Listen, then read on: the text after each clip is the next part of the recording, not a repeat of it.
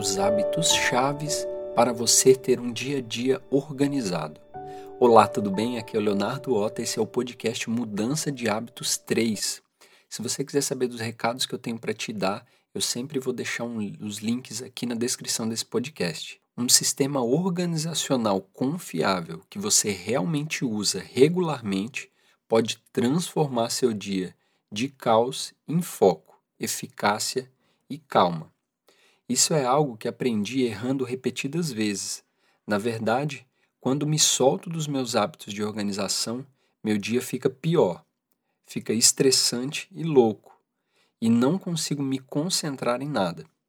Tudo está na minha cabeça o tempo todo, e estou sempre preocupado com a falta de algo, com o fato de estar fazendo outra coisa. Mas quando eu aplico meu sistema de organização e os outros hábitos estão no caminho certo, as coisas são tranquilas. Eu me sinto bem com o que estou fazendo e tenho muito mais condições de deixar todo o resto funcionar e me concentrar no que está na minha frente, confiante de que todo o resto está em seu devido lugar, construindo hábitos de organização. Obviamente, ele não será um sistema confiável a menos que você o utilize de verdade.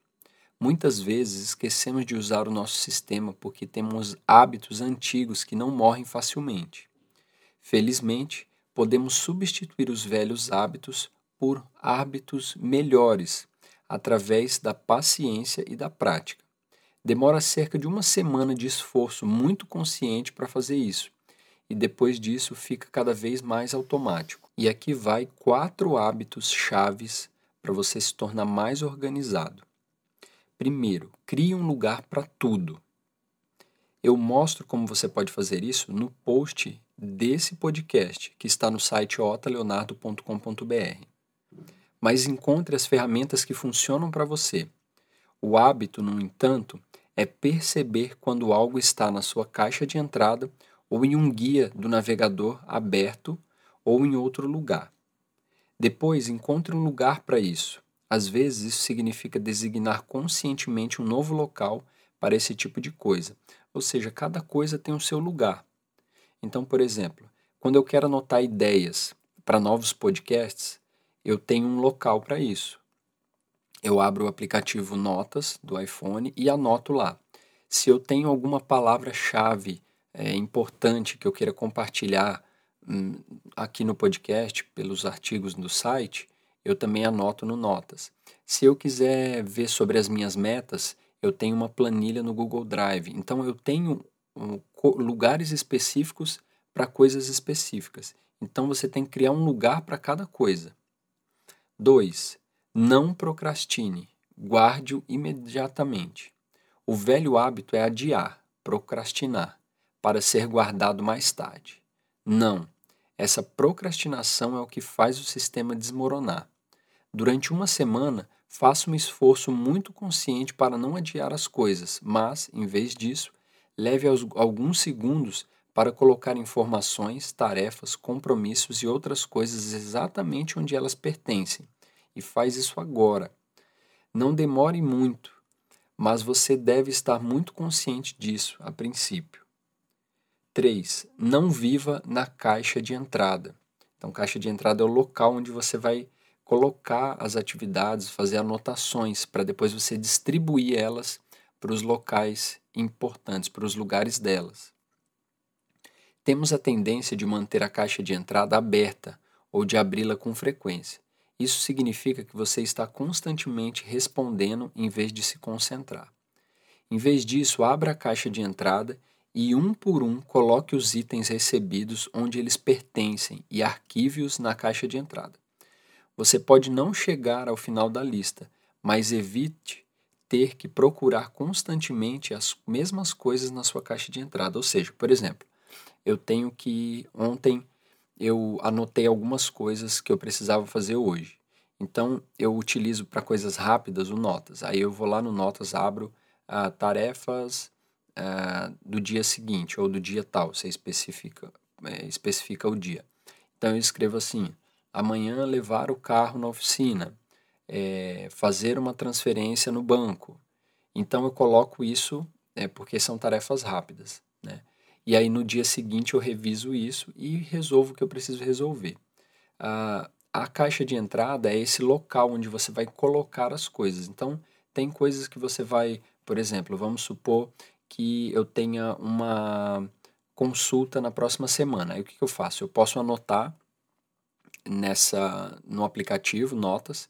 Então eu, eu abro lá um aplicativo e coloco preciso e aí eu estou usando esse aplicativo Notas como minha caixa de entrada. Eu posso fazer isso no WhatsApp, por exemplo. Eu crio um grupo só comigo, adiciono uma pessoa, depois excluo ela, então fica um grupo só para mim e eu coloco todas as atividades. E aí eu escolho um lugar para ser essa caixa de entrada.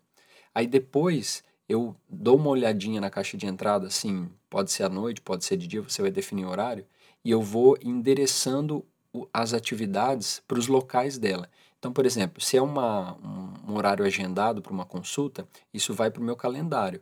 Então, eu vou lá, olho na caixa de entrada o que, que eu anotei. Ah, eu tenho que anotar que eu tenho uma consulta sexta-feira. Aí eu pego essa tarefa, tiro ela da caixa de entrada, vou lá e coloco ela no lugar dela, que é onde? Um, uma agenda. Eu uso o Google Agenda, né? E aí você pode usar qualquer coisa que seja melhor para você. Então, isso é não viver na caixa de entrada.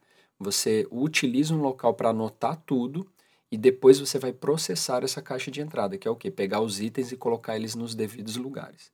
E quarto e último item-chave né, para você ser uma pessoa mais organizada no dia a dia é revisar o sistema todas as manhãs. Então, crie o hábito de revisar sua lista de tarefas e calendário todas as manhãs por 20 minutos. Defina um cronômetro, assim.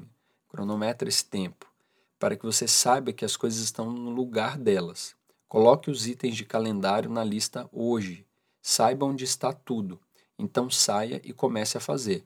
Ou seja, se você não revisar o seu sistema é, toda manhã, você vai acabar se enrolando com tantas tarefas, você vai esquecer, porque no dia a dia a gente está super abarrotado né, de coisas para fazer e você acaba esquecendo. Esses sistemas de organização eles servem para você se lembrar das coisas. Porque se você tentar memorizar tudo, você pode ter a melhor memória do mundo. Acaba que com o estresse, ansiedade, você acaba esquecendo as coisas, mesmo tendo uma boa memória. Aquilo foge, porque você está eh, com muitas coisas para fazer, aquilo se enrola na sua mente, nessas né? todas essas atividades que você tem, preocupações, ansiedade. Então, o ideal é você ter um sistema de organização. Essa é uma sugestão. O texto completo desse podcast incluindo esses itens que eu acabei de falar, está lá no site otaleonardo.com.br, você pode acessar e ver todo o artigo onde eu falo mais coisas relacionadas a essas chaves de como você pode ser mais organizado. Então, aspiro que isso te ajude, que você realmente comece a colocar algo em prática, comece a colocar isso no teu campo mental, né? O fato de você uh, organizar, ter sistemas de organização te, e testando vários sistemas, tendo paciência, é, tendo consciência também de que isso leva um tempo para você começar a criar esses hábitos. Eu comecei a estudar sobre é, mudança de hábitos, produtividade há mais de 10 anos, né? mais ou menos, na verdade, em 2008, 2009, então tem mais de 10 anos que eu estudo isso. Por quê? porque sem um mínimo de organização e disciplina, a nossa vida ela fica bagunçada, né? Então eu julgo ser super importante e vou trazer vários temas sobre isso para te ajudar.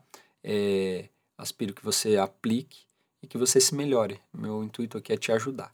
Então, gratidão. Até o próximo podcast Mudança de Hábitos.